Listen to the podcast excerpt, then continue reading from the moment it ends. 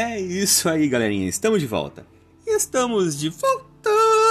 Aqui é o Anderson Tarifa e vocês estão acompanhando mais um episódio desse podcast Macetes da Vida. E hoje, segunda-feira, dia 22 de novembro de 2021, nós estamos trazendo mais uma meditação para o seu deleite, com o tema Deuteronômio, obediência por amor e gratidão. E o título de hoje é As Três Festas Principais. Então você, meu caro jovem, continue acompanhando os episódios e escute agora a meditação que nós estamos trazendo para você.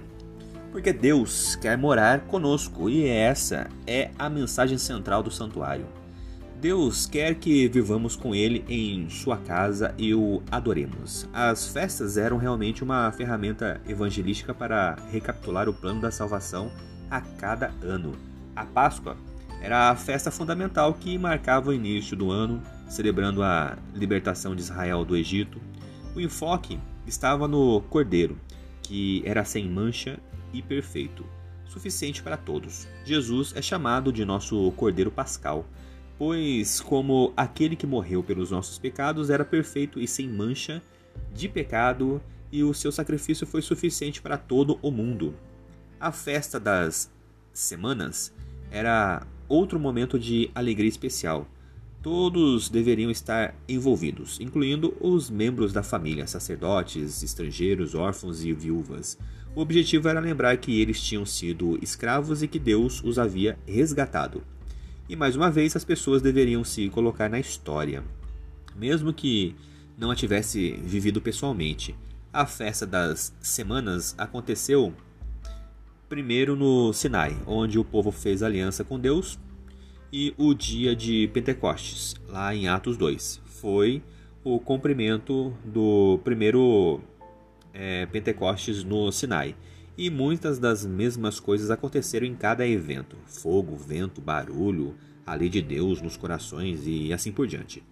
A festa dos tabernáculos é considerada a maior de todas as festas, tendo como requisito principal o seguinte: você certamente é, poderá se alegrar. E mais uma vez todos estavam envolvidos e lembrando as bênçãos de Deus nas colheitas é, literais e espirituais. E descreve a construção de tendas nas quais as pessoas deveriam morar por sete dias durante essa festa, a fim de lembrar como Deus as tinha os tinha protegido durante a peregrinação do deserto. E essa é a festa em que Jesus fez algumas de suas maiores declarações sobre a sua divindade e sobre ser o Messias.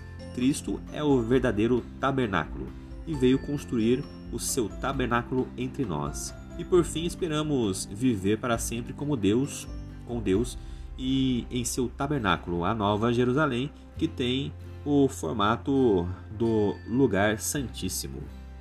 Vamos pensar um pouquinho agora. Como você pode incorporar mais celebração com Deus em sua vida espiritual?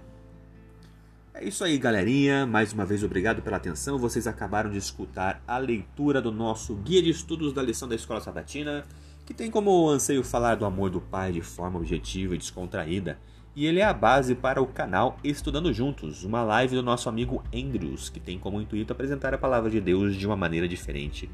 E para você que se interessou e quer saber um pouquinho mais sobre esse projeto, ele vai ao ar toda sexta-feira às 20 horas no canal do YouTube Estudando Juntos, hashtag LES.